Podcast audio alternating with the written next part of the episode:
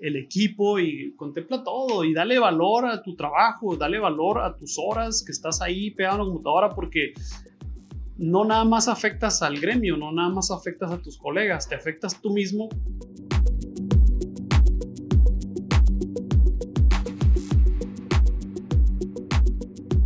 Mis queridos Blueprints, ¿cómo están? Muy buenas tardes. Aquí de nuevo, de nuevo grabando aquí con el arquitecto Joel Valenzuela. Ya ahorita se los voy a presentar. En el episodio pasado habíamos grabado también con las arquitectas de Quimera Arquitectura y nos sucedió lo mismo como en este caso con el arquitecto. Grabamos muy bien todo, nomás que pues ahí nos falló una cuestión del audio, cuestión de video. Eh, y no quiero que los próximos episodios, como ya vieron, nos fallaba eso. Y no quiero que por, por cuestiones mías de que nos hayamos equivocado con audio, con video, este, no disfruten de las entrevistas del valor que estamos entregando y las experiencias de la gente que hemos tenido como invitado. El día de hoy tenemos de nuevo, acá estoy aquí molestándolo con su tiempo, al arquitecto Joel Valenzuela. Él se dedica, eh, pues, esencialmente en la cuestión de, de, todo lo que es la parte de renders, la cuestión digital de la arquitectura. Él está enfocado 100% en eso. Ahorita nos va a platicar un poco cómo fue que ya abrió su, su taller de arquitectura enfocado en eso que, que maneja, quiénes son sus clientes, cuáles son sus proyectos. Y, sobre todo, pues también aquí para que conozcan un poco de él. Arki, muy buenas tardes, muchas gracias por, de, nuevamente por recibirnos. Este, aquí otra vez tomando de su tiempo y que nos pueda recibir aquí, ahora sí que en su casa, su despacho. Esta es la buena, ¿no? Esta, este, este, esta es la buena, esta es la buena. Ya checamos las dos cámaras, todo para que no haya problema. Perfecto. No, pues al contrario, Iván, este, la verdad que bien contento y con muchas ganas de hacer la entrevista esta y tratar de aportar algo a, tus seguidores en esta charla que nos vamos a entrar esta platicadita. Este, a darle. A darle. Mira, que este, como ya habíamos platicado la vez pasada y, y, le estaba comentando, yo tenía muchas ganas de, de, hacer esta entrevista porque yo recuerdo cuando estábamos en la carrera, por si no saben, pues estudiamos en la misma escuela, en, en UABC aquí en Mexicali. Eh, yo, lo, yo lo conocía a, a Larky, eh, bueno, te conocía, y yo me acuerdo que tú estabas un poquito adelantado en la, en la cuestión de cuestión tecnológica, en la cuestión tecnológica eh, específicamente en los renders. Estamos hablando del 2008, 2009, 2006, 2008. Pues que estudiamos que de 2003 2000, al 2008. No, dos. Bueno, tú estás en 2003, yo en 2004. Ah. Yo entré, yo entré este febrero de 2004. Sí, un semestre nomás. Ajá, un semestre. O sea, realmente es un semestre de diferencia. Y, y yo me acuerdo que en la carrera, pues, si, pues, si llevamos lo, lo, que era el 2D, bueno, mucha gente ni siquiera aprendió a tocar en la carrera, yo acuerdo, ¿eh? O sea, eh, porque sí, todavía no se dan a mano. Este, pero tú estabas ya adelantado con la cuestión de la representación gráfica en la cuestión como renders. Y a mí eso me hacía bien cabrón, porque, o sea, en ese momento, pues nadie lo estaba manejando, por lo menos en la, en la, en la escuela de arquitectura de aquí en Mexicali, nadie lo manejaba. Y eras tú de los pocos que ya movías ese tema, que ya estabas adelantado, quizá por el trabajo que ya tenías, por lo como estabas moviendo, pero a mí me interesaba mucho cómo fue que fuiste evolucionando en eso. Uh -huh. Pero ahorita vamos a hablar un poco de, de aquí, de, de, lo que ya, ya es tu estudio, de lo que ya es tu trabajo. Y vamos a empezar con la pregunta que siempre hacemos a todos los arquitectos, a todos los ingenieros y a todos los constructores que tenemos aquí en, en estos episodios. ¿Por qué? Uh, lo, lo, voy a hacer hasta con suspenso. ¿Por qué arquitectura? ¿Por qué arquitecto? ¿Por qué arquitecto? Bueno, la verdad es que desde chico a mí siempre me gustó el dibujo y creo que hasta cierto punto era bueno haciendo dibujitos y todo desde la primaria. Eh, y siempre me comentaban familiares míos y conocidos que pues podría tal vez ser bueno en, uh, en arquitectura o que yo debería estudiar arquitectura. Nunca tuve una influencia de, de un arquitecto, alguien cercano que, que okay. hubiese estudiado arquitectura, por lo que no conocía realmente lo que era la arquitectura, o sea, la carrera ya como tal, de qué se trataba, pero siempre me llamó la atención porque me estuvieron orientando de cierta manera y terminé por decidir estudiar arquitectura sin saber realmente a, a ciencia cierta y a fondo de qué se trataba arquitectura.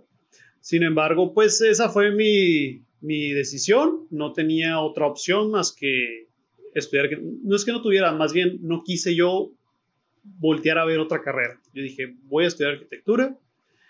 Y sí, entré a estudiar arquitectura y la verdad es que ah, me sorprendió. Eh, fue más de lo que yo esperaba. Realmente al ir avanzando en la, en la universidad, en la carrera, ir conociendo y adentrándome más en lo que era realmente la arquitectura, dije, wow, qué bueno que me metí a estudiar arquitectura porque realmente me apasionó, sí, atrapó totalmente la carrera.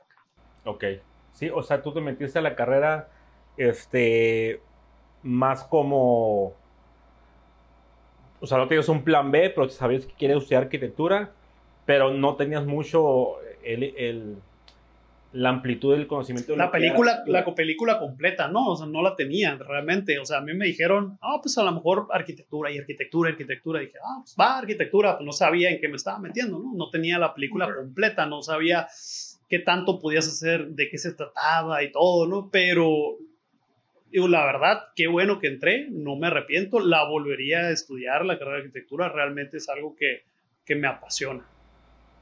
Sí, realmente esta carrera te tiene que gustar, te tiene que apasionar porque la, a veces la, hasta la llevamos a odiar en ciertos momentos con, con la cuestión de, de, pues con las entregas, todo lo que tenemos. Es, y, y, y, porque realmente vivíamos en la... yo me acuerdo que estábamos en la generación y vivíamos en la, en la facultad. Este, yo, yo recuerdo totalmente, miraba a otros amigos, compañeros de otras carreras, este, incluso ingenieros civiles, este, ingeniero industrial, abogados, administradores, que se la pasaban a toda madre, Sí, sí, o sea, se la pasaba a toda madre.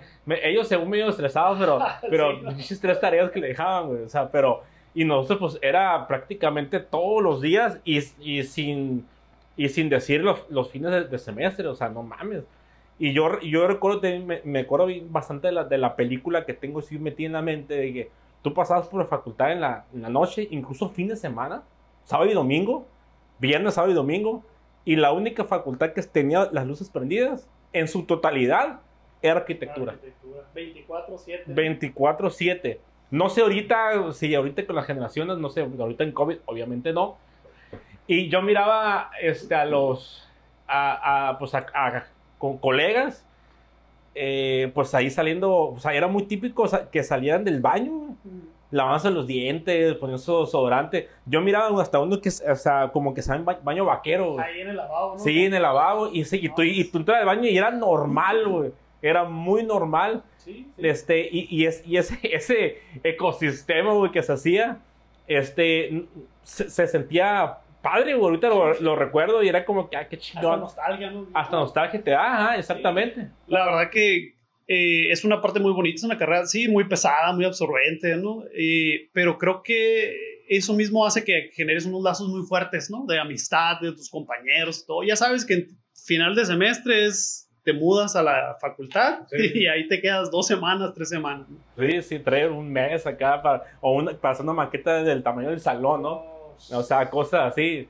Y, y, y realmente eso está, eso está par y creo que fue parte de nuestra formación que yo creo que sí nos sirvió bastante eh, esa, esa, etapa de, de, vivir, de, este, de estar viviendo y todos, pues, ¿no? haciendo un trabajo en común, ya sea que en equipo o individual, porque estamos trabajando, ¿no? Y, y ahorita hablamos un poco de la cuestión de las generaciones y hablamos que estabas un poquito adelantado a lo que, a lo que traíamos en, en ese momento. Y yo, yo siempre he dicho que la, la edad que tenemos ahorita tú y yo, o sea, nuestra generación, nuestra edad, estamos en, eh, vivimos etapas privilegiadas porque la verdad vivimos cambios radicales del antes y después en muchas cosas. Eh, y, y, enfocándonos en la cuestión tecnológica, eh, yo recuerdo cuando estaba en la secundaria, yo entregaba todos mis trabajos en disquete. Sí. Disquete traes un cuarto y luego los otros más grandes. Y de, o sea, de computación avanzada, ¿eh? Computación avanzada estamos hablando que era entregar en Word, en Excel, güey. Este, pero era los eso era avanzado. Eso era avanzado, eso era avanzado. Este, ya meterte el paint ya era el diablo, o sea, era eh, ya, o sea, la primera computadora que yo tuve era, en blanco y negro y creo que todavía, no era Windows. Y, Y luego ya la primera color que tuvo fue Windows 95. Ah, sí, 95. Ajá, Windows 95, pues yo estaba en la primaria. Este, y luego cuando tuve una impresora, este, era pues todavía como de esas de cinta. De, puntitos y... Ajá, que eran pixeles, mi mente, ¿no? Eran pixeles. Y, y me acuerdo cuando ya como que brinqué una tecnología más grande cuando existieron los famosos quemadores, güey. Oh, Que, que clonaban los discos. O sea, toda esa etapa que, que ahorita que yo sé que mucha gente que nos escucha ni no sabe que estamos hablando. güey. sí. O sea, y realmente eso, ese, ese antes y después de cómo fuimos creciendo con la tecnología, yo creo que sí fue parte que a lo mejor te ayudó a ti para, para saber de dónde salen las cosas. Ajá. O sea, de- po- o sea, ¿por qué esto? ¿Por qué así? Y, y realmente este, es algo que, que yo sí aprecio bastante de, de mi generación. Porque yo, yo te digo, hasta me acuerdo cuando estábamos en la uni, en primer, segundo semestre, eh, se, se escuchaba mucho de que había, iba a ser un dispositivo con mucha capacidad para grabar muchos archivos. Y era el USB, güey. Sí, sí, pero era una capacidad de, ¿qué te gusta? ¿200 megas? Menos, No, creo. no, menos, era como 50 megas, algo así. Sí. Y era, o sea, capacidad grande, güey. Claro, porque venías del disque de un mega y medio, pues una USB de 20, 50 megas, pues Y- dices, y una cosa así. "Wow". Y- Ajá, y una una cosa- cosita, sí. Una cosita así. Sí, sí, sí. Nos tocó exactamente una muy buena época, Así, creo bueno, yo. sí. La, la, más que la transición, el origen de ciertas cosas y de ciertas tecnologías, que el hecho, como tú decías, de ver de dónde salió, de dónde surgió, cuándo surgió, pues nos ayudó como a tomar, a subirnos a esa ola que apenas estaba creciendo, ¿no? Que estaban haciendo. Yo creo que sí, es, en efecto, es un muy buen momento para el que nos tocó. Y pues tú recuerdas que cuando estudiamos arquitectura realmente no habían, so- pues, los softwares estaban en pañales, ¿no? Estaban Sí. surgiendo apenas, estaba el AutoCAD, sí, ya con varias versiones, pero pues hacías el 2D, de hecho en la, en la universidad nos enseñaron, pero algo muy básico, nada más 2D, y honestamente, bueno, en mi caso, eh, no lo suficiente como para aplicarlo ya de manera profesional. Yo empecé a trabajar como en el quinto semestre y en el despacho ahí terminé aprendiendo un montón de comandos y demás cosas para ya aplicarlo en el, en el día a día de manera profesional. Del 3D, pues apenas estaba el SketchUp como en la versión 5, una cosa así. Que en la escuela nos enseñaban. En la- ahorita no, ahorita creo que ya, pero en- Creo que sí, con ¿eh? nosotros, Ah, mm, no. qué chingado. No, no, nada. Entonces había uno que descargar los programas, empezar a cascarearle, buscar información, cosa que era muy difícil. No había información en YouTube, no habían tutoriales, no había esto en las redes sociales y no, o sea, prácticamente era uno empezar a cascarearle y la otra era buscar información de oficial de los desarrolladores de los, de los, de los software. Entonces, pues ahí uno se ponía a estudiarlo, a leerlo, como en mi caso. O sea, te, te tocó de repente comprar libros todavía entonces. Sí, sí. O sea, Compraba- eh, antes, antes que lo digital, pues que Ajá. YouTube o algo. compraba libros. O, No mames. Sí, o de la página de los desarrolladores descargabas la información como PDFs o cosas así, o ahí mismo te ponías a leerlo, ¿no? Entonces, todo estaba en inglés, había que buscar ciertas palabras en el diccionario y a traducir y demás. O sea, era un poquito más tedioso y un poquito más complicado Claro, que sí. ahorita que tienes información por todos lados, ¿no? Entonces, así fue como aprendí yo a utilizar SketchUp, que era pues uh, una chulada para hacer el modelo en 3D rápido, sí, sencillo, Sí. ¿no? Eh, y creo que Trimax también nos lo enseñaban, había una materia que era optativa en la, en la universidad, pero igual era muy básica, este, salías como con las bases, con los fundamentos, pero eh, no era algo como ya a un nivel profesional, no. Sí, o sea, hay, en ese, ese de, con, con Román Galicia, que fue un maestro de, que enseñó eh, 3Max, este, dices que nada más lo, lo, lo básico para lo que se necesitaba, para lo que tú querías, me han dicho, ¿no? Ajá, sí, sí. De realmente, pues, para mí no siento que no era suficiente o al menos no era el punto al que yo quería llegar. Por eso yo creo que me metía clavados y ponía, me ponía a practicar y me ponía a leer mucha documentación de los desarrolladores del software. Entonces, así fue como yo poco a poco en lo que estuvimos estudiando la carrera fue que pues empecé a mejorar y, y la verdad es que me gustaba mucho, me gustaba mucho y no me pesaba. Yo duraba horas practicando y practicando y practicando y hacía muchas pruebas y muchos proyectos eh, ficticios, ¿no? Por nomás por estar practicando, pues para ver qué, qué más podía lograr y qué más podía hacer. Y siempre me llamó mucho la atención también toda la cuestión tecnológica eh, de las computadoras y todo eso. Entonces yo empezaba a armar mis propias computadoras, eh, viendo los requerimientos que necesitaba según el software que, que quería utilizar, ¿no? Entonces así yo fue como, fui agarrando, creo yo, mi caminito durante, desde que estaba estudiando la, la carrera. desde ahí yo dije, esto me está gustando mucho, lo disfruto muchísimo sin embargo, no me dediqué a eso de lleno en cuanto salí de la carrera. Sí, o, sea, yo, yo siempre aquí en el podcast hablo de como de especializarte en algo. Creo que tú ya lo tenías bien definido casi casi de la carrera que querías hacer eso. Creo que te gustaba, lo disfrutabas. miraste un nicho de mercado en su momento que todavía lo hay, que por, por eso todavía sigues en eso. Eh, yo y yo, pero yo recuerdo bastante de ti, este, que dije cuando lo entreviste, le voy a preguntar. Porque, porque estoy seguro que hay una historia en eso. Y eso también es parte de lo que quiero que, que nos escuchen.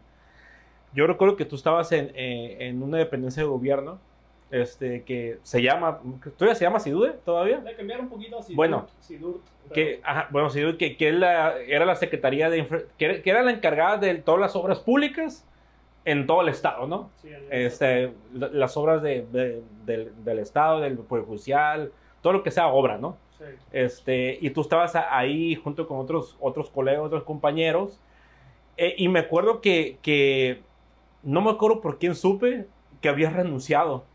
Y dije, verga, o sea, este, este güey, pues ya tenías rato ahí trabajando, sí. este, unos cuantos años. Casi siete años, yo siete, siete pero no era tanto el tiempo, sino que yo supe que ya tenías base, o sea, y mucha gente la pelea bases de, de ese tipo para, para, hacer toda una vida ahí y quedarse, ¿no? Y tú tenías la base y renunciaste a la base. O sea, cuéntanos cómo fue eso que entraste, que estabas ahí, que dijiste, ya chinguen a sumar, o sea, ¿cómo? O sea, porque así, estoy seguro que mucha gente te dijo, estás bien, güey, no sé, güey, a lo mejor puede ser. Yo, yo, está bonito, ¿eh? Yo, o sea, sí, yo dije, le, quiero preguntar porque saqué huevos, güey, de, de, de, hacer eso. Para, también para que la gente que nos ve, que el simple hecho que tengas un trabajo seguro, que el tuyo realmente era como un trabajo seguro, por, decir, por ponerlo entre, entre comillas, güey. Tenías prestaciones, un buen horario, güey. Este, no, siempre es lo que te llena, güey. Que yo creo que es el caso tuyo. Sí, sí, sí. te platico así rápido para no tomar mucho tiempo de esto. Yo estaba estudiando ya el último semestre de la carrera, era décimo semestre, antes de que le hicieron de, de 8, ¿no? Creo que ahorita es de 8. No, bueno, es, ok, estaba en décimo semestre, estábamos, éramos tres compañeros en el último proyecto, era un hospital, y la presentación la hicimos en el aula magna. Entonces, era un hospital para, pues ficticio, ¿no? Era un ensayo, era para Istecali, es una dependencia estatal, y eh, acudieron a la presentación final eh, funcionarios de, de Istecali, de gobierno del estado, de, pues de CIDUE, que es donde terminamos este, trabajando. Y yo recuerdo que al final de la presentación de nosotros, bueno, de todos los compañeros del semestre, a mi equipo de trabajo se acercó el que era en aquel entonces el director del área de edificación de CIDUE, arquitecto. Y nos pidió nuestros datos, platicamos, intercambiamos nuestros datos y todo, y como a la semana o dos semanas eh, nos llamaron para invitarnos a trabajar. Precisamente porque... Al, equipo. Al equipo. Éramos tres, este, pero solamente habían dos, dos plazas para trabajar. Okay. Entonces, desgraciadamente, eh, una compañera estaba fuera de la ciudad y no se pudo presentar para la, la entrevista. Ahí se dio solito. Entonces, en automático, pues prácticamente entramos los otros dos que estábamos en el equipo y pues... Que era tú y, y Yenisei. Ajá. Yenisei, sí. Y bueno, pues así fue como entramos a trabajar ahí a, Gobierno del Estado. La verdad, yo en aquel entonces no conocía prácticamente nada de cómo operaba el gobierno de, de ningún nivel, ¿no? Pero este era el, el estatal. Y la verdad es que entré y aprendí muchísimo. Nos invitaron precisamente porque la, por la presentación, por la imagen, por todo, la, cómo se, se representamos el, el proyecto. Entonces, dije, bueno, pues entonces eh, tiene algo que, algo que ver con la representación arquitectónica, que es a lo que ahora ya me dedico de lleno. Y cuando estuve ahí, aprendí muchísimo porque me tocó participar en muchos proyectos muy, muy grandes, de gran impacto a nivel estatal, en todas las dependencias. La verdad es que aprendí tenía, y muchísimo. tenía muchas relaciones también, o sea, Sí. con, pues, con todos Con- los del, del Estado. güey. con todo, con, con otras mismas dependencias eh, y con pues un montón de contratistas, de constructores, de proyectistas, de todo tipo, ¿no? Entonces, la verdad que sí, aprendí muchísimo en esos casi siete años. Y ya en el precisamente en el sexto año fue cuando a mí me otorgaron la base. Ya En ese año de estaba trabajo. en el sexto año de trabajo. No más, o sea que, no más. Me aventé casi sí, seis años así con puros eh, contratos eventuales y al final obtuve la base a los seis años, una cosa así. Y durante ese tiempo pues hacía, diseñaba, hacía proyecto, hacía, pues dibujaba planos, coordinaba proyectos, hacía todo tipo de, de trabajos y hacía presentaciones también. Las presentaciones que habían que hacerse pues las hacía yo y bueno, un compañero y yo. Y realmente de todo lo que hacía, así todo me gustaba y me llamaba mucho la atención, pero lo que realmente disfrutaba era cuando había que hacer presentaciones, cuando había que hacer un video, cuando había que hacer eh, renders, imágenes, lo que sea. Eso era lo que yo realmente disfrutaba. Entonces, así fue cuando después de esos casi siete años, decidí que me quería dedicar ya de lleno 100% a hacer las visualizaciones arquitectónicas, de imágenes estáticas hasta animaciones o 360 grados, eh, todo lo que tuviera que ver con el modelado 3D y la representación final de un proyecto. Todo me gustaba, todo lo, lo que hice en esos años y proyectar me gustó, me gustó mucho. Pero, como tú dices, había algo que hacía falta y que no me llenaba. Y cada vez que me tocaba hacer la, la, la representación de un proyecto, ahí lo disfrutaba. Entonces dije, tengo que hacer lo que realmente disfruto y lo que me llena. Claro que en ese lapso de esos seis años, alrededor de los últimos tres, estuve empezando a trabajar yo por fuera también, por mi cuenta. Y empecé a tener unos clientes, me empecé a clientar poco a poco. Y llegó el punto en el que ya no podía tener los dos, los dos trabajos. Ok, te, te sea, empezó a caer mucho chamba. pues. Ajá, llegó el punto en el que me vi forzado a tomar una decisión. Ya no podía continuar así, a pesar de que ya estaba basificado y salía a las 3 de la tarde. O sea, horario de toda madre. Sí, la verdad que sí, de lunes a viernes, de 8 a, de 8 a 3, con muchas vacaciones. Y de cierta forma es muy cómodo, la verdad, es muy, muy cómodo. Y ¿Cómo, pero peligroso? pues, ¿Cómo, eso, pero peligroso? eso es muy, muy peligroso porque Sí. la verdad es que te acostumbras, te acostumbras y tienes tu trabajo seguro, es, es sumamente cómodo trabajar en una dependencia de gobierno. Sabes que tienes tu, tu chequecito seguro, ¿no? Cada catorcena, tienes tu aguinaldo, tienes tu horario bien, bien cómodamente. La verdad es que sí es un trabajo muy, muy, muy cómodo. Y los proyectos que se veían en esa dependencia eran muy interesantes. Era interesante. Entonces- eso sí, ah, eso, era Eso sí, era muy, muy interesante. Este, y por lo mismo de la comodidad es que, como dices tú, es peligroso porque puedes caer en el conformismo y yo ya me sentía después, digo, seis años, casi siete años. Ya sentías que ya sentía te que estaba estaba- jalando el. Sí, ya sentía que me estaba quedando ahí, ¿no? Y, y a pesar de que hacía ya años que yo había tomado la decisión de no seguir trabajando ahí. Ah, o sea, ya tenías como que ahí la espinita, pues de... Ya, ya tenía un par de años en que yo había dicho, ya me voy a salir y me voy a dedicar de lleno a lo que realmente me gusta, que es la visualización arquitectónica. Pero por la misma comodidad esa peligrosa de, de trabajar en gobierno, pues ahí me quedé, y ahí me quedé, y ahí me quedé. Entonces, te digo, salí a las 3 de la tarde. En un inicio yo pensé, dije, bueno, tengo un horario muy cómodo y muchas vacaciones, la voy a armar, ¿no? Voy a, voy a trabajar aquí y saliendo me voy a ir a trabajar a, a mi despacho y voy a hacer todo y no, me la aventé así nomás como dos, tres meses. Dije, ¿sabes qué? No se puede. No se va a armar. No se puede porque me va a tronar y realmente no voy a llegar a hacer lo que quiero hacer con mi despacho de visualización arquitectónica. Entonces, si tú quieres que algo realmente funcione y crezca y, y produzca y todo, realmente te tienes que dedicar de lleno Sí. a eso y echarle todas las ganas. O sea, no puedes estar distraído. No en- lo puedo hacer a media, güey. no lo puedes hacer a medias. Entonces, eso pues yo lo aprendí de cierta forma, pues cómoda en un par de meses y dije, ¿sabes qué? No puedo. Voy a renunciar ya del- al trabajo de gobierno, que tengo mi base, y me voy a dedicar a esto. Pero te voy a ser sincero, ¿eh? huevo, güey. Te voy a ser sincero, la verdad tenía miedo. O sea, huevo, no, o sea, ahorita me está diciendo me da miedo a mí, güey. O sea, a huevo, güey. Tenía miedo porque no sabía qué iba a pasar. O sea, afuera ya no sabes cómo, cómo está la Sí, situación. a lo mejor, a lo mejor la cago o algo, ¿no? Sí, porque aquí yo sé que aquí me quedo, me jubilo y ya me quedo con mi pensión, ¿no? Pero, pues, me la jugué, pues me la jugué y dije, no, voy a renunciar y me voy a dedicar a lo que me gusta y, y creo que de cierta forma soy bueno. Entonces, dije, no, me voy a enfocar en esto y le voy a echar todo. Y así fue como subí a administración y les dije, señores, sea, un día. Ah, dijiste, sí, un día dije, me voy. Y sí, como tú dices, la verdad es que me dijeron de cosas, ah, pues algunos ex compañeros, sí me dijeron que qué pendejo, ¿sabes? La verdad, me dijeron qué pendejo porque pues, oye, todo el mundo se está peleando aquí por entrar.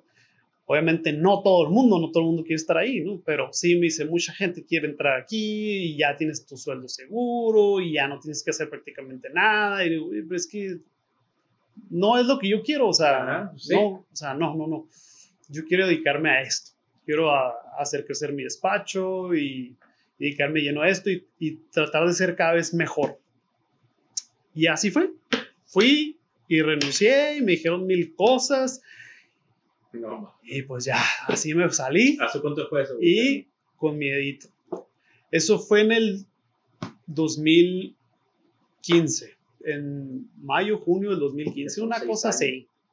Sí, ya, ya sé. Y, y cero arrepentimiento de haber renunciado. Cero arrepentimiento. O sea, sí, a huevo. O sea, con el miedo, con el Claro. miedo, a huevo, con el miedo, pero, pero estoy seguro que sentiste, o sea, sí miedo, pero la verdad con una satisfacción eh, eh, Claro. en darle todo tu tiempo a lo que tú querías. Claro, y de cierta manera también es bueno, bueno, al menos a mí me sentir bien el tener un reto por delante. Sea, porque siento que Claro. los mismos retos pueden ayudarte a crecer y a sacar lo mejor también, que tengas, que por comodidad o por miedo, pues no, no lo haces, ¿no? Y tal vez pueda hacer eso una mejor versión de ti mismo. Entonces, cero arrepentimientos, ya van varios años y creo que laboralmente creo que fue lo mejor que pude haber hecho. Y sí, hay personas que inclusive todavía a la fecha Sí, pues sí. me, me siguen diciendo de cosas o, o, o me han preguntado, pues, ¿realmente se puede vivir de estar haciendo renders? O sí, sí, sí se puede. O sea, realmente sí, sí puedes hacerlo. Yo creo que el punto es que encuentres lo que realmente te gusta, lo que realmente te apasiona. Y, y claro, claro que puedes hacerlo. ¿Va a costar trabajo? Sí, o sea, huevo, o sea, no, no, no va a ser pelada tampoco. No, no va a ser fácil, le vas a batallar, te va a dar, van a haber noches en las que hasta te quita el sueño, o sea, te va a dar como ese, esa misma incertidumbre, pues te puede dar como ansiedad de, y en un futuro, no sé qué, pero tienes que retomar el camino y seguir adelante. Así que, sí. no, To- to- to- Estoy seguro que, que sí, como dijiste, no, no te arrepientes, tuviste miedo al principio, pero estoy súper seguro que no solo en, en lo laboral te cambió para bien, yo, yo creo que ha sido todo un entorno que cambia para mejor, ya sea este, en tu vida personal, en, en- en tu tiempo libre para hacer lo que tú decidas, que, que el a lo mejor el mayor tiempo lo decides para tu trabajo, otro para tu familia, lo que sea, pero, pero ya es algo que tú estás haciendo bajo tu responsabilidad. Este, no que te mandan a, a un horario porque tienes que ir. Este, y, y, o sea, y no, y no, yo no digo esto que, que el trabajo sea malo. Claro que es parte del proceso que debemos tener si queremos emprender en algo. Claro. Y también lo he dicho en otros episodios, el, el querer emprender algo no es para todos, ¿eh? También.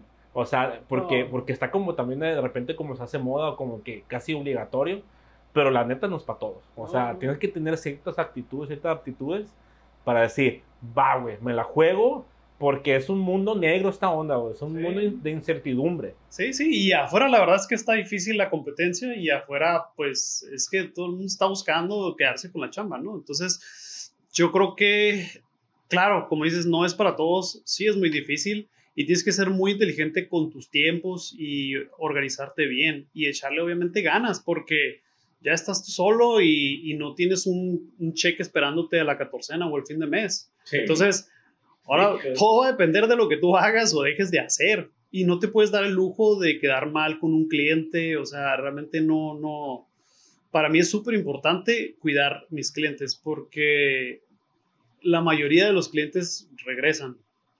Regresan para seguir este, buscando mis servicios porque el, es, el trabajo que yo hago, digo, hay diferentes áreas de la arquitectura a la que te puedes dedicar y todas tienen sus, sus bondades y sus contras, etcétera, y sus particularidades, ¿no? En mi caso, yo no tengo clientes mm, normales, por así decirlo. Sí, tú- O sea, tú son constructores, arquitectos. exacto.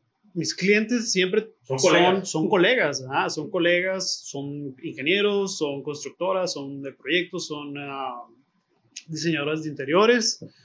Entonces, yo debo de, de procurar, no puedo dar el lujo de quedar mal con un cliente.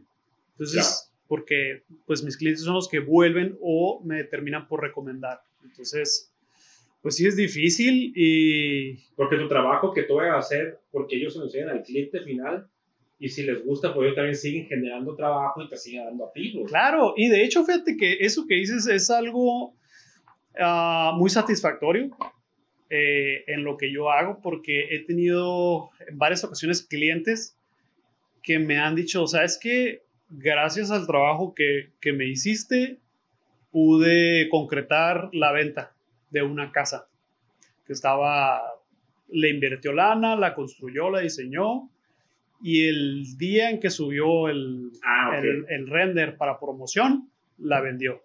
Entonces, para mí eso es muy gratificante. Es decir, wow, o sea, el trabajo que yo estoy haciendo realmente aporta. Digo, es un trabajo y estoy recibiendo mi- mis honorarios por ello, ¿no? Pero aparte aporta a, los otros colegas para que ellos también puedan concretar su- sus, sus negocios o sus ventas y demás.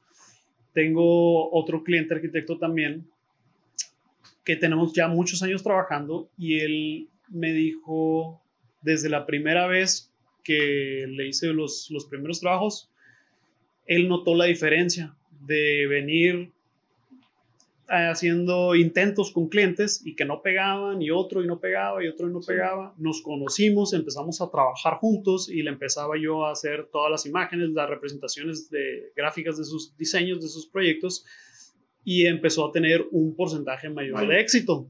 Entonces empezaba a concretar los, los proyectos, las obras y desde entonces él me dijo, ¿sabes qué? Yo esto al principio yo lo pagaba de su bolsa. Me dijo, esto ya me di cuenta que lo tengo que meter sí o sí. O sea, tiene que ir a fuerza en mis, costos. en mis costos, en mis presupuestos. Y a lo mejor habrá veces que el cliente no lo quiera pagar, yo lo voy a pagar porque es una inversión, pero en la mayoría de los casos, bueno, pues se incluye dentro de los costos, de los presupuestos, ¿no? Pero a mí, te digo, me da mucho satisfacción pues, Claro. saber que esa es parte del, de, aporto un granito para el éxito de mis, de mis clientes. Y, y es que realmente estás, es- estás un- en un lado de la, de la parte arquitectónica que o sea, no es menospreciar a todo lo demás, porque no es así, porque todo es un conjunto de, Es un todo. es un todo, pero lo que tú haces realmente es lo, es lo que el cliente ve. Al cliente no le va a enseñar este, los detalles constructivos o, o, este, o cómo, cómo va a ser el despiece del- de, la loseta, ¿no? O sea, no le interesa, güey. Incluso también en la obra, eh, eh, el, el cliente, si ve sucia la obra, va a pensar que se, cae- se va a caer la casa. Pero si la ve limpiecita y bien pintadita, ah, mira, está bien. Porque lo que ven es el final, güey. O sea, la representación, el cómo, el cómo, vi- cómo haces que, que, que vivan en, dentro de su hogar o, o el local, lo que vayas a hacer, güey. Este, representarlo en una imagen, un video, para que sin palparlo, lo sientan, güey. Que yo creo que ese es el objetivo que tú traes para con tus clientes, pero para que lo entreguen a sus clientes, ¿no? Sí, sí, sí. Y, y de los diferentes clientes que, con los que me ha tocado trabajar, eh, los más exigentes, por así decirlo, han sido los diseñadores de interiores. Porque ellos sí necesitan que Sí, se claro. vea tal cual el acabado, Sí, que si claro. es terciopelo, que si es, es como No de, mames, de- o sea, de- para de- hacer todos esos detalles. Sí, que si es la silla de piel y el borrego, ¿no? Sí, que se mide la, la piel así, Sí, tal cual. sí, tal cual como se va a ver. eh, eh, a- además de los materiales y los acabados, cómo se va a ver la iluminación, todo tiene que quedar real. El mobiliario también en ocasiones en los que necesitan que el mobiliario sea la marca, el Ah, modelo, o sea, todo así tal cual. Y me pasan las fichas eh, um, técnicas, la marca, la, la página del, del, del O sea, todo tienes que meter a ese, a ese, a ese grado, ese pues. nivel de detalle, sí. Te digo, es como con los diseñadores de interior, más que nada. Ese nivel de, a ese grado de detallar. Sí, porque uno como arquitecto, ingeniero, pues sí, sí quiere que se mire bien representado, pero no es tanto el detalle como porque el diseñador interior vende el interior, Claro. vende esa textura, ve- vende esa, esa iluminación. Sí, ajá. El, el diseñador de interior le está diciendo a su cliente, es este sillón, Así se va a ver. de esta marca, así se va a ver, con esta tela. Pues hay diferentes telas o pieles o lo que sea. Entonces, sí, está bien interesante y son pues algunos retos, mientras más exigentes son, pues también te ayuda el cliente para que logres realizar una imagen de mayor calidad también. pues. Ok. Pero está bien interesante, a mí me gusta muchísimo, este, he aprendido mucho también, todavía en estos años sigo aprendiendo eh, el, cuestiones físicas de cómo se comporta la, la luz, cómo es que rebotan los materiales, Sí, no. Como O sea, algunos- Porque no en todos los materiales se no se igual. comporta de la misma manera, exactamente, como algunos materiales la absorben, otros la luz las atraviesa con un, un índice de refracción. No mames. Eh, sí, ya cuestiones eh, está bien, y, bueno, para mí me, me resulta sumamente interesante. Eh, la fotografía también, cómo es que las, las cámaras se comportan y cómo captan la, la iluminación. Entonces, cómo es también que el, el ojo humano percibe la luz. La percibe de una forma totalmente distinta a la de la una cámara, pues porque el ojo humano pues se adapta, aparte de que carece de un poco de contraste. Y esos pequeños detalles, cuando tú los empiezas a ver más a profundidad, son los que te ayudan a generar imágenes un poco más realistas. Porque tú estás acostumbrado a ver una fotografía y tienes ciertas características, el contraste, la interpretación de, la, de que esa cámara le da en particular difiere mucho de la vista humana. Sí. Entonces todo eso hay que tratar de, de- de recrearlo para que al final el cliente lo vea y diga, ah, sí, mira, es que es una fotografía, ¿no? Y así se va a ver. oh, Sí, o sea, es- le, le está tomando una fotografía a la, a la casa ya construida, civilmente, ¿no? O sea, e- e- ese es el, el objetivo de, de lo, de lo que tú haces. Y fíjate que, este, hay, hay una cosa que te quiera preguntar, que también a lo mejor gente que nos vea también se quiere dedicar a lo mismo que tú. Este, ahora sí que, sin decir números, eh, ¿Cómo calculas tú tus, tus honorarios? O sea, ¿cómo lo calculas por tiempo o, por, por proyecto? Porque yo, o sea, yo también hago la pregunta, ¿eh? yo no me voy a dedicar a eso porque no, es que no me guste, sino que simplemente no creo que tenga tanta la capacidad de hacer yo como lo que tú haces. Este, pero co- ¿cómo haces tú el cálculo para tus honorarios? O sea, ¿cómo lo haces que tanto? Porque, por ejemplo, acá en obra, pues ya sabes que tienes que hacer precios unitarios, ¿no? este, a base de rendimientos y a base de rendimientos de materiales y de obra. Pero acá, en que es un servicio puramente servicio, co- ¿cómo, cómo calculas tú los, los honorarios para con tus clientes? ¿Cómo, ¿Cómo lo haces? Fíjate que es un tema, sí, muy interesante en el que mucha gente se pierde, porque realmente dices, bueno, ¿y cómo? ¿Cómo, cómo cobro una, una imagen? Y también hay clientes que dicen, ¿cómo? O sea, me estás cobrando eso por una imagen. Por una imagen, exacto. Sí. Eh, por- Por, ese, por ese lado iba, güey. Porque, o sea, si, si de por sí este, nos dicen que un planito Ajá. Ahora, una foto, güey. O sea, y, y el peor es que eso te lo ha dicho, te seguro, gente de nuestro gremio. Sí, sí, sí. O sea, de nuestro propio gremio, que ellos sí quieren cobrar bien, pero Sí. no quieren pagar bien. O sea, por eso te lo pregunto, güey. Sí, y hay de todo, ¿eh? Porque te encuentras clientes que, como tú dices, no quieren pagar y hay clientes que realmente le dan el valor Dale, dale. al, al trabajo que tú estás haciendo. Entonces, uno debe también de tratar de buscar ese tipo de clientes y a los otros, otros clientes, pues ya sabes que son problemas y pues tratar de sacar la vuelta, ¿no? O omitirlos y empezar a trabajar con los, con los clientes que sí están valorando el trabajo que tú haces, porque hay mucho trabajo detrás. No es simplemente una imagen, como tú dices, no, Exacto. tampoco uno es un planito, pues tampoco es una imagen nada Sí, más. güey, pues fue la- por lo menos Entonces- cinco años de carrera, más aparte experiencia, Claro. más aparte inversión, El o sea, equipo, exactamente, el, el equipo es muy costoso, tienes que tener equipo de siempre estarlo cambiando al, al, al tiempo constantemente, entonces todo eso tienes que considerarlo también dentro de tus costos. Yo digo, habrá personas que difieren dentro de lo mismo a- en el rubro en el que yo trabajo, cada quien supongo que tiene sus métodos, pero yo sí lo, lo hago calculando un estimado de las horas que me tomará realizar el, el- este trabajo en particular. Si veo que el trabajo es muy complejo, yo divido mi- mis, mis presupuestos en dos conceptos, principalmente. Así a grandes rasgos y resumidamente los, los separo en dos conceptos. Uno, lo que son las horas hombre, lo que yo voy a dedicarle en modelar el, el- el escenario en 3D, lo que implica modelar todo lo arquitectónico, lo que es la ambientación, eh, hacer todos los materiales, eh, en general todo lo que es la escena 3D. Esas son las horas hombres, eso es lo que yo voy a estar ahí sentado enfrente de la computadora, calculo más o menos las, las horas que me va a llevar y calculo un aproximado en costos. Por otra parte, tengo el otro concepto, es la generación de las imágenes Ok. eh, tengo que incluir imágenes de prueba, imágenes de revisiones, las imágenes finales y posibles cambios. Ya después de las imágenes finales. Lo mismo sucede con las animaciones. Ah, pues es una animación, ok, ¿cuántos minutos o cuántos segundos? Eh, son 24 frames por, por segundo, es decir, 24 imágenes para generar un segundo de animación. ¿Qué resolución es?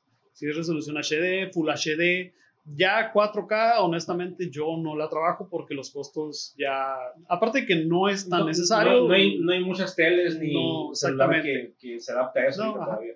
Entonces, no tiene mucho. No hace no, mucho no saber mucho la diferencia tampoco, o sea, No, ajá. En cambio, en costos y tiempos, sí, Sí. que te pega y se dispara y se va por los cielos. Entonces, por lo general es HD la mayoría y rara vez un full, full HD.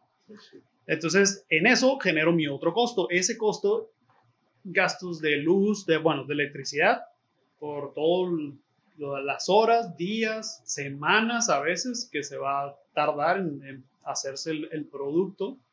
o sea, en, en renderizarse un video. Sí, si estamos hablando de una película arquitectónica, ya estamos hablando de semanas de que, que la- semanas que el equipo va a estar trabajando 24/7. No mames. Entonces, sí, es mucho el tiempo. Tienes Para, que un- para, considerar. para, o sea, por ejemplo, ese que dura semanas, ¿para cuántos segundos el video? Más o menos, eh, yo la- en las reglas que yo tengo es una semana para un minuto de animación. No mames. Más o menos. Ya puedes ir jugando con calidades, eh, resoluciones y todo tipo de cosas para ajustarte también a los tiempos y demás. Ya si el cliente necesita una cierta calidad de la cual no te puedes bajar y no puedes hacer menos o una resolución de la cual no te puedes bajar, siempre hay opciones de contratar eh, servicios externos, nada más para mandar a hacer eh, la animación, que son granjas que se dedican a eso. Pero de nueva cuenta, el costo se eleva bastante, bastante. Los tiempos se acortan, pero los, los costos sí se elevan considerablemente. Entonces, Ok. eh, trato por lo general, si es una película arquitectónica, tratar de hacerlo en casa, en, en mi propio equipo, y sacarlo así, una semana, un minuto de animación. Ah, o sea, hablas de, de película arquitectónica que te refieres como un recorrido Sí. a, al- o sea, a lo que es el, la- el edificio o la casa. Ajá. Eso es película arquitectónica. Sí, una película arquitectónica es una animación, y ya eh, con diferentes encuadres, el recorrido y demás. ¿no? Esa es eh, la, la animación. Entonces, eso forma parte del segundo concepto del presupuesto.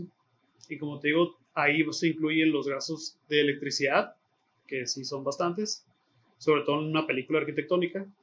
Eh, se incluye un porcentaje de tu equipo porque pues tienes Es que... la depreciación y el gasto. Sí, la depreciación. Tú tienes que cambiar de equipo a los dos, de dos a cinco años. Entonces, pues tienes que ir recuperando la- lo que invertiste y prepararte para el, el cambio de equipo. Cambio de equipo. Ajá, Entonces, todo eso es lo que conforma el segundo, la segunda parte del, del presupuesto.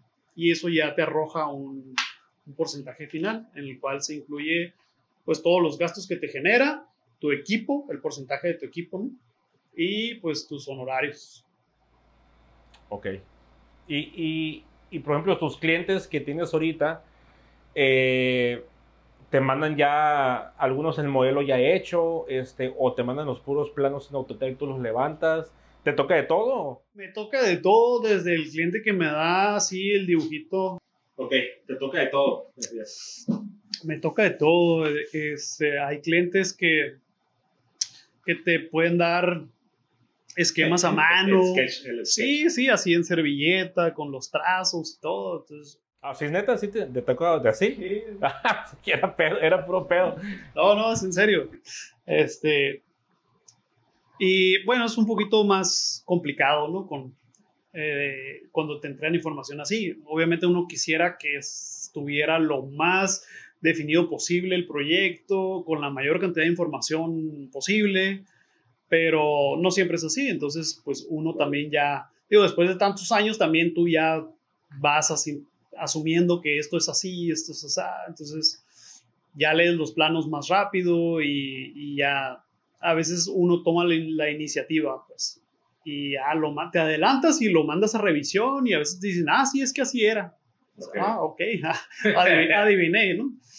Entonces hay clientes que te mandan, bueno, los planos y se cobra por hacer el, el modelo 3D y todo. Hay clientes que te dicen, oye, no, pero yo ya tengo el modelo hecho en SketchUp para que no me cobres tanto. El problema con eso es que, y uno trata de explicarles eso, es que la mayoría de las veces esos, esos SketchUp, esos volúmenes que hacen, los usan en el proceso de diseño. Entonces, esos modelos 3D no están optimizados, muchas veces Sí. traen objetos que, geometría que, Que no, no. va a servir. No va a servir. Entonces, a ve- en ocasiones eso complica el, el flujo de trabajo y mejor terminas, de sí, terminas mejor haciéndolo desde cero. Entonces, sí, la mayoría de las veces cuando me entregan el material, les explico y les digo, mira, lo más seguro es que lo, lo tenga que hacer de cero. Sin embargo, puedo revisar tu modelo para ver si me sirve así, si no. Entonces, si el modelo sí pudiera funcionar y está optimizado, se puede retomar. Sin embargo, hay que generar un costo de cualquier forma. Porque siempre va a haber algo que le tengas que hacer al modelo. Hay geometría que tienes que sustituir sí o sí por, por geometría de mayor Sí, definición. porque hay, hay unos, hay unos que, se, que se ven, este, eh, no sé, que ponen jarrones o lámparas y se ven hasta como cuadrados, ¿no? Sí. O, este, o, o las caras con las que le hicieron, este, porque yo, me- yo me acuerdo mucho cuando yo renderizaba en, de en SketchUp, Sí. ya ves que tienes, eh, leva- levantas y tienes la, la- una cara azul, que es como la, la cara de adentro, y la, y la cara blanca, ¿no? Y de esa cara azul a veces no, no se renderizaba con el V-Ray o con el, yo, yo a veces renderizaba con el Atlantis y se hacía un desmadre, güey. Es lo mismo que yo creo que te pasa, ¿no? Sí, sí. Eh, las caras traseras a veces no, no toman bien los materiales o no se comportan de la manera correcta. Hay que cambiarlas. Hay que verificar que no existan planos que estén encimados uno del otro, ocupando el mismo espacio, porque eso genera errores en los, en los, en los renders finales, en las imágenes. Entonces, no, y, y todo se complica más cuando se va a hacer una animación porque al momento que tú vas a hacer una animación, tienes que cuidar muchísimo lo, cada recurso que tengas de la computadora, porque de plano no puede cargar con tanta geometría y no puedes terminar por hacer la animación. O sea, te va a tronar la, la- la computadora, el software, lo que sea, y no vas a poder. Pero hacer las animaciones por separado y luego la- las unes en, en un editor de video o algo así. Porque me- ya no me imagino hacer todas las, las transiciones y pum, todo. O sea, me imagino que sí, por ejemplo, la cocina, ¿no? y ya alguien cocinando y la fregada y luego otro el patio y ya una es la escena y Sí. hace transiciones entre ellas, yo creo, ¿no? Sí, tienes tus, tus clips, diferentes clips, tus paneos, tus zoom, tus recorridos, como, como si tuvieras un dolly de, ¿no? del- de la cámara, y ahí preparas todo y vas haciendo tus, tus cortos. Tus cortos y ya después haces la edición final, juntas todo, agregas música si el cliente así lo, lo quiere, algunos efectos especiales, etcétera. O sea que ya hasta de editor de, De de video lo tiene que Pero es que lo tienes que hacer, o sea, porque si no sería más chinga para la máquina y, y, pues yo creo que no te saldría ni igual, no, no te saldría igual como creo que te sale ahorita, güey. O sea, Claro. Sí, o sea, sí, sí. por ejemplo, ¿qué, qué, qué, qué software usas ahorita? O sea, de- desde la- el, el modelaje hasta la edición, ¿cuáles son los software que, que manejas? Ah, tengo pues AutoCAD porque ese es el de, el de, de base, ¿no? Porque me entregan información en AutoCAD y yo ah, ah, hasta eso también hay que preparar la información que te mandan de AutoCAD, hay que purgar, hay que hacerlo lo más limpio posible, eliminar toda la información que no necesitas del plano de AutoCAD, ajá, para después pasarlo al software en el que vayas a modelar. Eh, en algunas ocasiones modelo en SketchUp y en ocasiones modelo eh, directamente en 3D Max. Ok. Entonces, mm, a veces SketchUp tiene sus ventajas y es mucho más rápido para modelar figuras muy ortogonales, muy comunes en la arquitectura. Prácticamente la obra negra lo haces en SketchUp. Y 3D Max tiene, bueno, al ser mucho más complejo, tiene muchísimas más herramientas que te fa- facilitan hacer eh, geometrías más complejas. Entonces, ya poco a poco he estado dejando de usar ah, SketchUp. Está enfocado un poco más en 3 Max. Sí, estoy utilizando cada vez más 3D Max.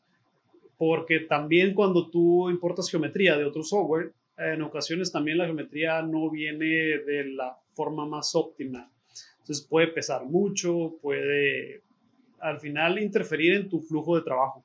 Entonces, eh, para mí lo mejor es trabajar de forma nativa en el, en el software en el que vas a terminar por generar las imágenes finales.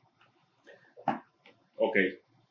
Así que es pues, AutoCAD de base, SketchUp en el- más o menos, eh, 3D Max, ese sí, es en donde trabajo la mayor parte del tiempo, tanto modelado como el, el- ya al momento de generar las imágenes finales. Y la postproducción, si es imagen fija, eh, pues Photoshop o After Effects en ocasiones. Ya si es película arquitectónica, es algún editor de video After Effects o el Premiere. No, Premiere. Ujú. Usas Adobe pues, para, Sí. para, para eso. Ok. Este, sí, pues te lo preguntaba porque ahorita, pues para que la gente también lo, lo, lo escuche, lo vea, eh, ¿qué, qué, qué es todo lo que usas? Aparte de, de la... Platícanos un poco de la máquina que tienes, o, o sea, la, el pinche mostadante que tienes aquí, güey. O sea, para que, también para que vean que no es como que voy al Office Max y compro una laptop y ya me a render, pues, o sea, sí puedes hacerlo, pero no al nivel profesional. O sea, realmente tú tuviste que armar tu máquina. Sí. Así es. Pues digo, si puedes conseguir alguna computadora que ya esté de línea, ok, adelante. Obviamente eso va a disparar los costos muchísimo. Estamos hablando de que sería el doble o más del doble por una computadora de las mismas características, pero que tú puedas armar por tu propia cuenta o que alguien que sepa te la pueda te puedo armar la computadora. Yo en mi caso armo la computadora por mí mismo. Entonces pido las piezas que sé que necesito para los software que yo utilizo. De esa manera hago más personalizado el equipo que, que voy a utilizar. Ya me enfoco y sé, ok, necesito eh, meterle más al procesador o a lo mejor necesito una mejor tarjeta de video o me estoy quedando corto de la memoria RAM, estoy teniendo un cuello de botella en, en mi flujo de trabajo. ¿Qué es lo que necesito sustituir o a qué necesito meterle, invertirle un poquito más?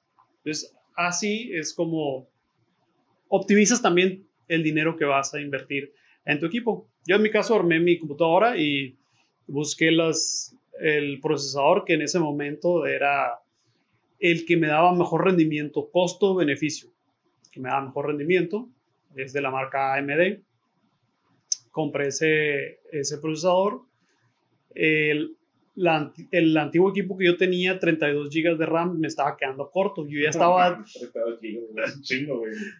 es que son, son escenas muy complejas con muchísimos assets y, y todos se tienen que cargar al mismo tiempo. entonces termina comiéndote la, la memoria RAM. Más cuando haces una animación. Entonces necesitas, yo detecté que necesitaba más, más RAM. Entonces cuando armé esta siguiente computadora, me fui a los 64 GB de RAM y hasta la fecha no he hecho ningún trabajo, ningún proyecto que se consuma los 64 GB de RAM. Así que con eso estoy bien, no necesito incrementarlo. Entonces, de esa manera también optimicé los, los recursos porque no, no me fui a más. Podía haberle metido el doble de memoria RAM y hubiera sido un desperdicio, prácticamente un desperdicio de dinero. Por ejemplo, ahorita que, que mencionabas este, que a lo mejor duras una semana que esté renderizando, este, ¿te ha pasado o cómo la haces cuando te cae tres trabajos al mismo tiempo, cuatro, para, para entregar óptimamente los, los proyectos? O sea, que sabemos que no, en la construcción todo es para ayer, güey. Todo es para ayer y todo urge. O sea, pero por ejemplo, ahorita que comentaste, ¿sabes que un videoclip, una película arquitectónica duró una semana, dos semanas? pero tienes otra chamba atrás o, o, en el lapso tienes que entregar. ¿Cómo te organizas, cómo te organizas en eso? ¿Cómo lo haces? Oh, pues uh, depende mucho de la, como tú dices, la carga de trabajo que tenga y cómo esté programado con mis entregas. Por eso yo al principio de la entrevista te decía, y es que tienes que ser sumamente inteligente y, muy organizado con, con tus tiempos porque no puedes quedarle mal a ningún cliente. Entonces, sí tienes que cuidar mucho de esos detalles yo siempre considero dentro de mis tiempos de entrega imprevistos que la computadora falle, porque pues puede fallar, que la electricidad se vaya.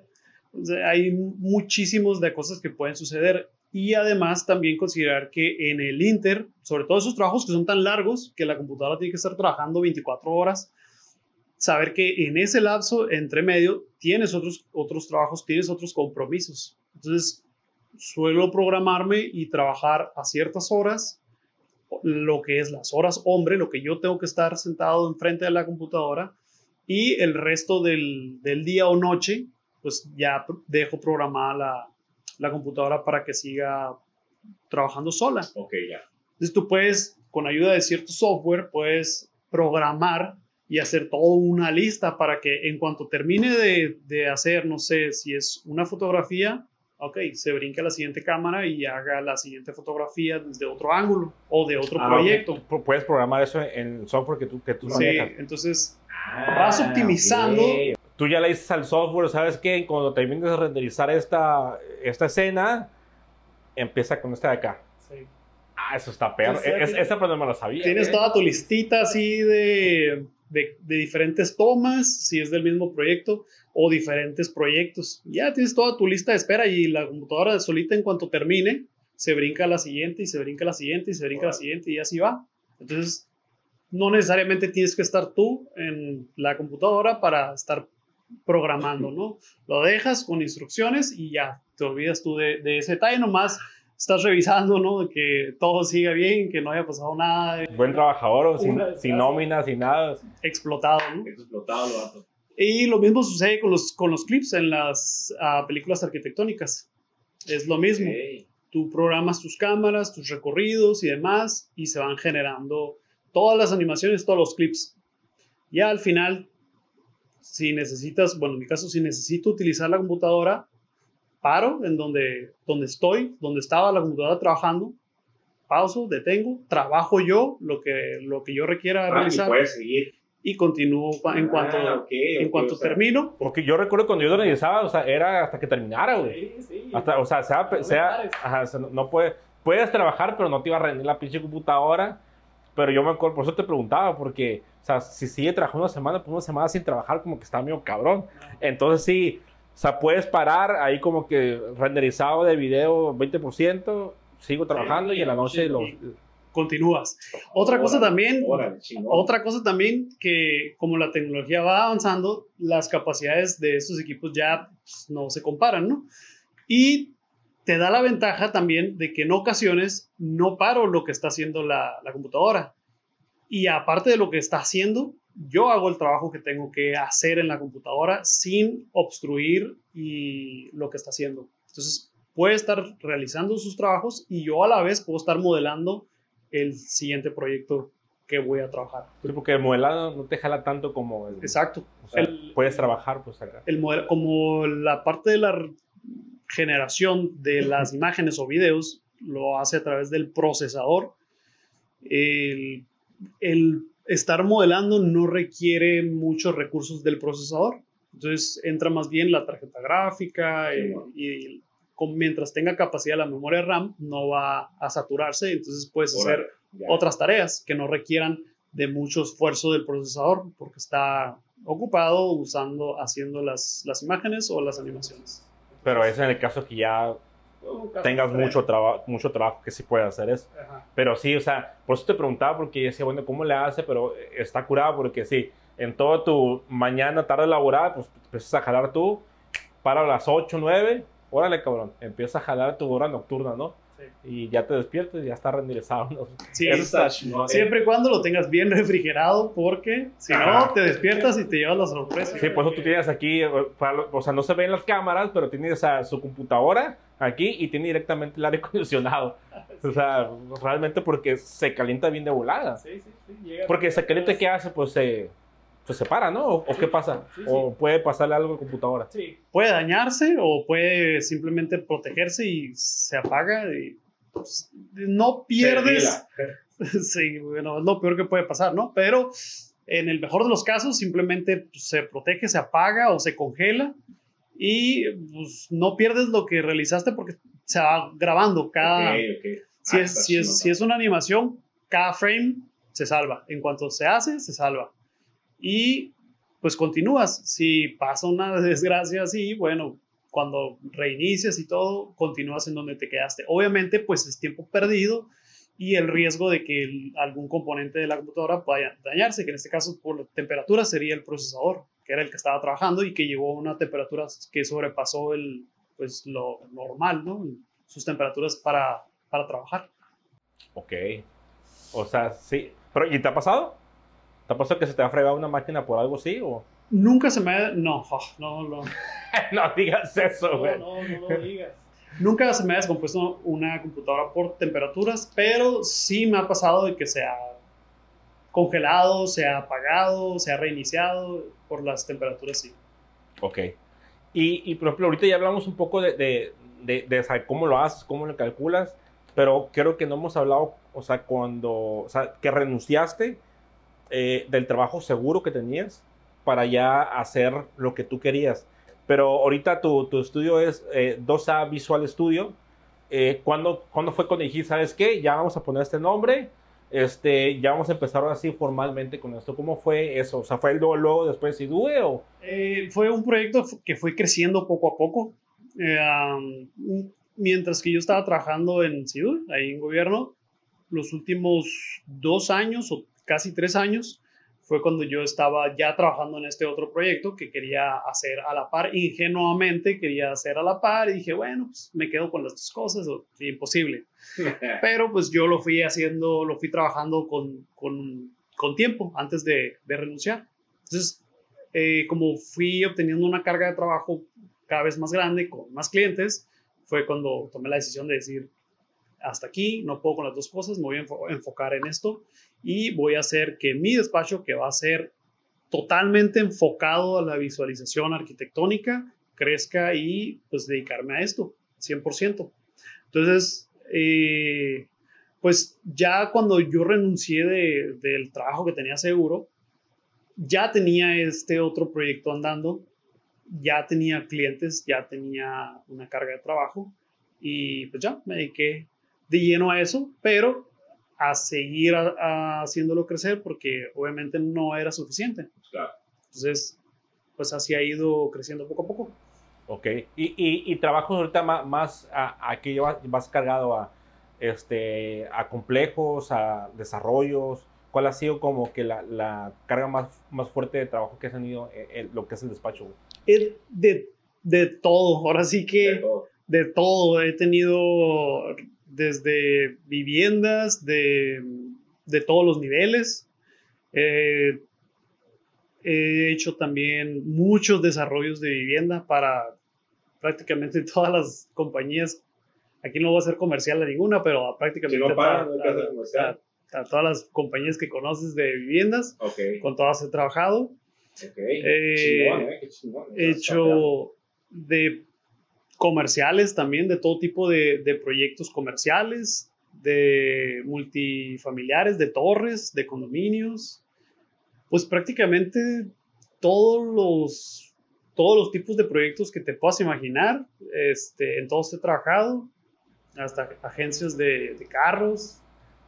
Ah, sí, visto uno ahí en tu Instagram de carros y dije, ah, cabrón, o sea, a lo mejor lo hizo porque quería demostrar un poco su trabajo, pero también fue parte de los trabajos que ha Sí, hecho. sí, he, he participado en muchísimos de todo tipo de proyectos. Y curiosamente también fuera de la arquitectura, también he participado en distintos trabajos fuera de la arquitectura que no, la verdad, no me imaginé que fuera a llegar a trabajar en ese tipo de, de proyectos que son más bien de mm, comerciales.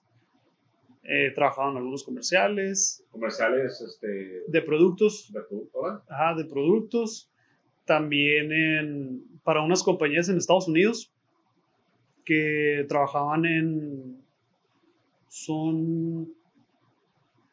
ah, ¿Cómo se llaman las.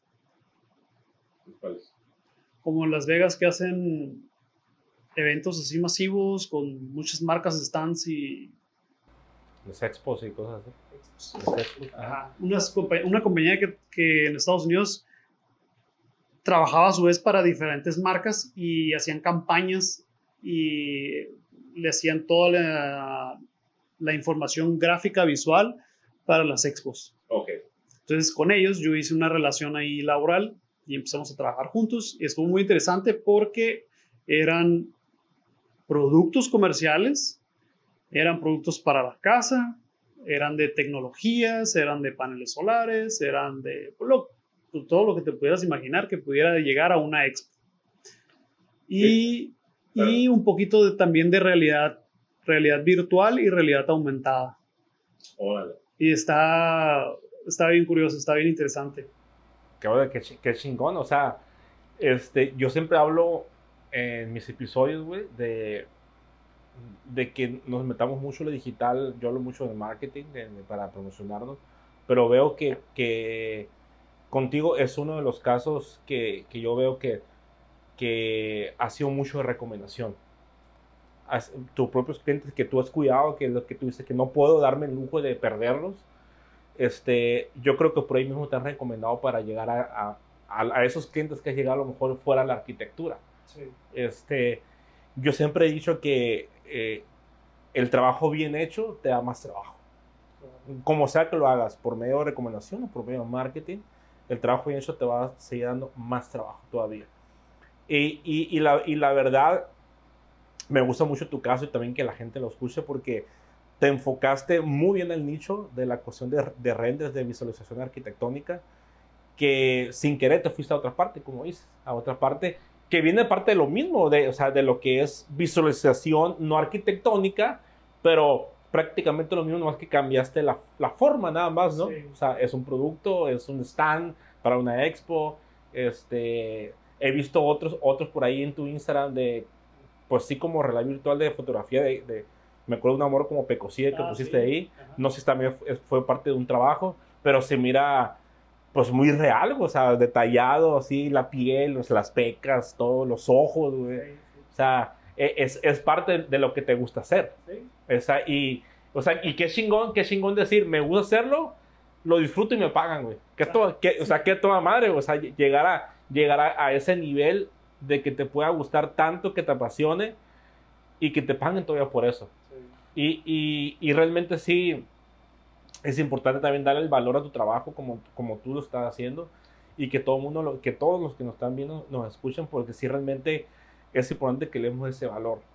Y también, este, y todo eso, toda esa, esa parte de, de no darle el valor, a lo mejor, no quiero, no quiero echarle la culpa totalmente a la escuela, porque no la tiene toda, pero sí, sí una parte de ella, este, la tenemos porque estamos en la escuela y nos enseñan siempre a, pues a ser como empleado. O sea, te, te enseñan a, a salir para trabajar en un lugar.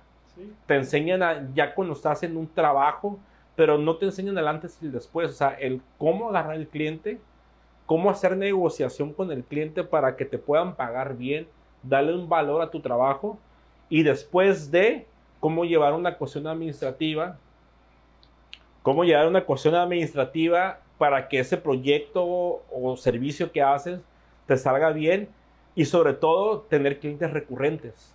O sea, co- cómo hacerlo. Y también es responsabilidad de nosotros porque también tenemos que ser un poco autodidactas y trabajar en eso. Eh, pero desgraciadamente eh, aún hay un, hay un mundo, hay un mundo eh, de cosas en la escuela que falta enseñar para que salgan a la realidad. Sea, no, no digo que, como dijimos al principio, no, no es para todos el emprender, pero sí plantear otro chip para que no solamente sea, vas a trabajar, porque aquí, aquí en el norte le ponen mucho como de sueño, ¿no? Vas a trabajar para los gringos, ¿no? Este, pues, Honeywell, que trabajan para los gringos, o, o que te vas a un despacho a Estados Unidos, y está padre, está chingón, ¿no? Pero, este, no verlo como, como un- una meta en tu vida. Y realmente yo creo que sí la, la, la escuela le, le falta en eso. Y también nos, nos falta a nosotros estudiar más para, pues, para salir del mundo y, y que no nos dé miedo en, quita- en quitarnos esa seguridad. Y también realmente, eh, y también lo digo por experiencia propia, cuando uno quiere empezar a hacer sus propias cosas, tus amigos, conocidos, incluso tu familia, son los primeros que te dicen que no lo hagas. Porque ya sea unos por, por nomás por decirlo, otros por envidia, u otros porque en verdad te quieren y no, no porque saben que vas, la vas a sufrir, Batallarle. vas a batallarle. A ti en este caso, ¿cómo, cómo, cómo fue en cuestión familiar, amigos? Aparte de que te mentaban la madre de güey porque te saliste, ¿cómo fue eso, güey? Sí, obviamente, sí, me mentaron la madre muchos ex compañeros, ¿no? Conocidos y demás. Y obviamente las personas que están cercanas de ti, que se preocupan por ti, pues sí, ellos creyendo en que pues es por tu bien, ¿no? Te pueden llegar a decir, no, no lo hagas, vas a batallar, vas a sufrir. Obviamente quieren lo mejor para ti. Y, y sí es difícil, en mi caso fue difícil porque era un trabajo seguro ya para toda la vida y con pensión y demás, ¿no? Pero creo que al final lo terminan por entender o respetan simplemente cuál es tu, tu postura, saben que no estás satisfecho, que quieres algo más, eh, entonces terminan pues por apoyarte, ¿no? Yo en mi caso pues, tuve el apoyo de mi esposa y, creyó en mí y, todo surgió hasta la fecha. Viento en popa, va bien. Y lo que decías ahorita de la universidad, creo que concuerdo totalmente. Siento que son áreas que todavía dejan a deber mucho en, en la, la carrera, porque este, sí te enseñan a bueno, no puedo decir que ser arquitecto en su totalidad porque necesitas salir y leer salir, la, claro. la- la experiencia, ¿no? Pero te preparan para ser pues, un dibujante, o sea, para estar como empleado en, en algún lugar, pero no te enseñan a hacer tu negocio para que tú puedas emprender, para que tú puedas irte por tu cuenta y, y empezar a buscar clientes y cuidarlos y quedar bien, negociar, todo eso que mencionabas, no te lo enseñan. Entonces, yo te podría decir que en mi experiencia vas a terminar aprendiéndolo por las buenas o por las malas. A huevo. Y, y te va a llevar mucho tiempo. Entonces, lo que yo podría recomendarle a cualquier persona que está a punto de salir de la carrera o está dudoso en si emprenderse o no y que tiene miedo es que hazlo, pero si puedes, acércate a las personas que ya saben. Busca asesoría, busca a alguien que ya tiene experiencia, busca a alguien que te pueda asesorar en lo que es llevar un negocio, porque he visto a colegas y hablo colegas no nada más arquitectos, sino colegas que hacen el mismo trabajo que yo hago, que es la visualización arquitectónica.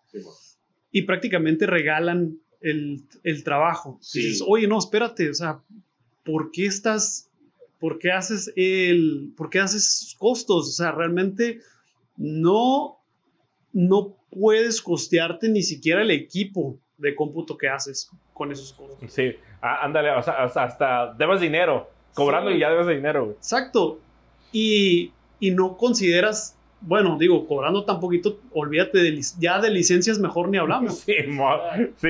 Vas, a, vas a tener que andar craqueando ahí, güey. Sí, entonces, no, a ver, espérate, considera todo lo, todos los gastos que vas a tener y, y contempla también las licencias, contempla el, el- el equipo y contempla todo y dale valor a tu trabajo, dale valor a tus horas que estás ahí pegado en la computadora porque no nada más afectas al gremio, no nada más afectas a tus colegas, te afectas tú mismo porque vas a tener, te vas a dar cuenta la mala que vas a estar pegado 18 horas de las 24 horas del día. Entonces, no, vas a, no te va a dar, pues, no, no vas a poder progresar, no vas a poder comprar un equipo que necesitas, no vas a poder pagar licencias, no vas a poder, pues, vivir bien.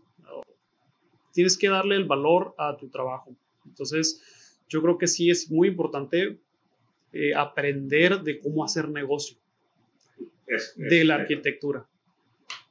Entonces, acércate a las personas, asesorarte, estudia, yo, nunca dejes de estudiar. Entonces, estudia también cómo es llevar un trabajo, cómo es la administración de una, de una empresa, de tu propio negocio. Sí, yo me acuerdo este, con un arquitecto, este, con las primeras que empecé a, a trabajar, eh, aprendí mucho de él porque me decía, mira cabrón, tú para que aprendas, va a haber veces que a lo mejor vas a trabajar gratis, pero no tanto lo ves como gratis monetario, vas, vas a aprender y eso te va a hacer ganar más después.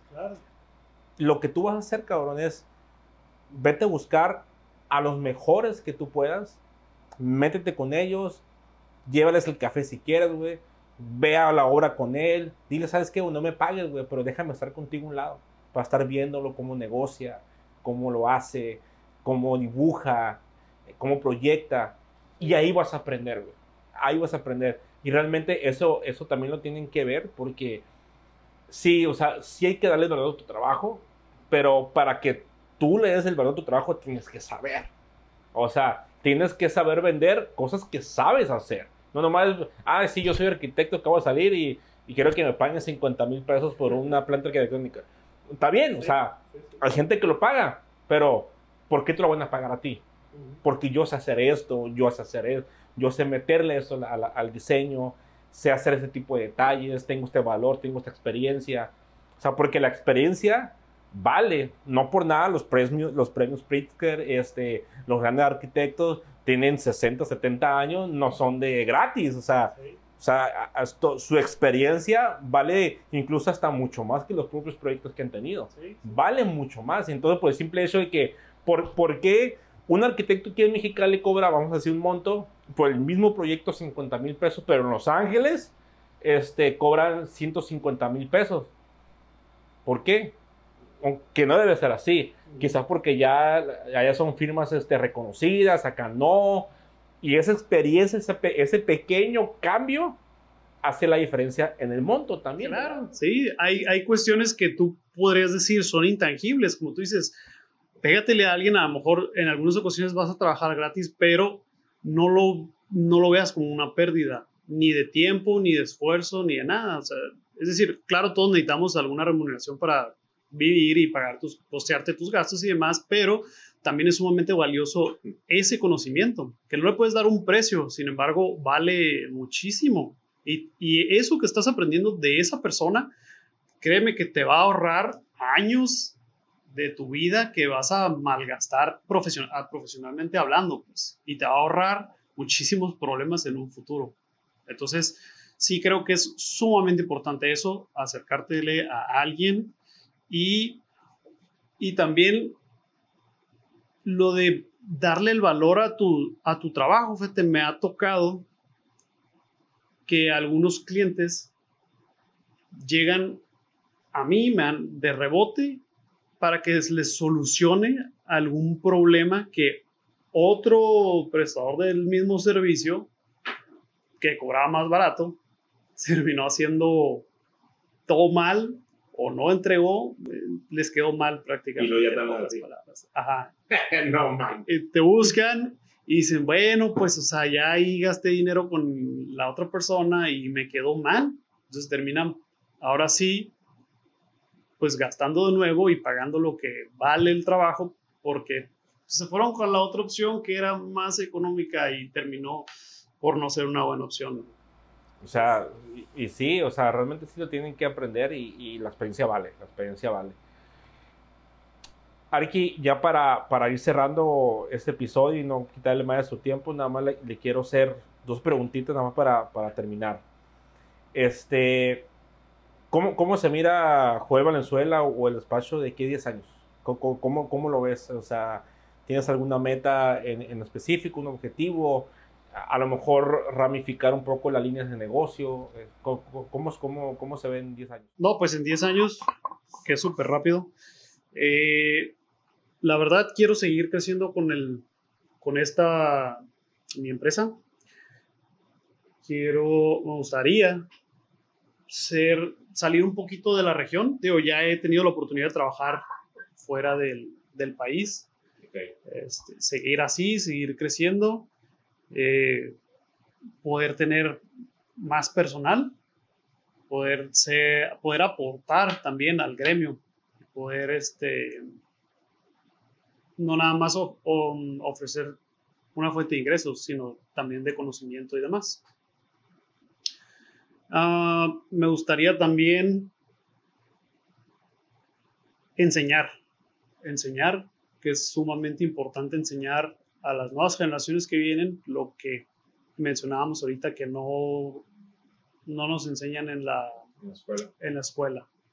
No de las cuestiones de negocios, de cómo se lleva, pero sí en la área en la que yo, a lo que yo me dedico, ¿no? A lo que yo, lo que yo hago.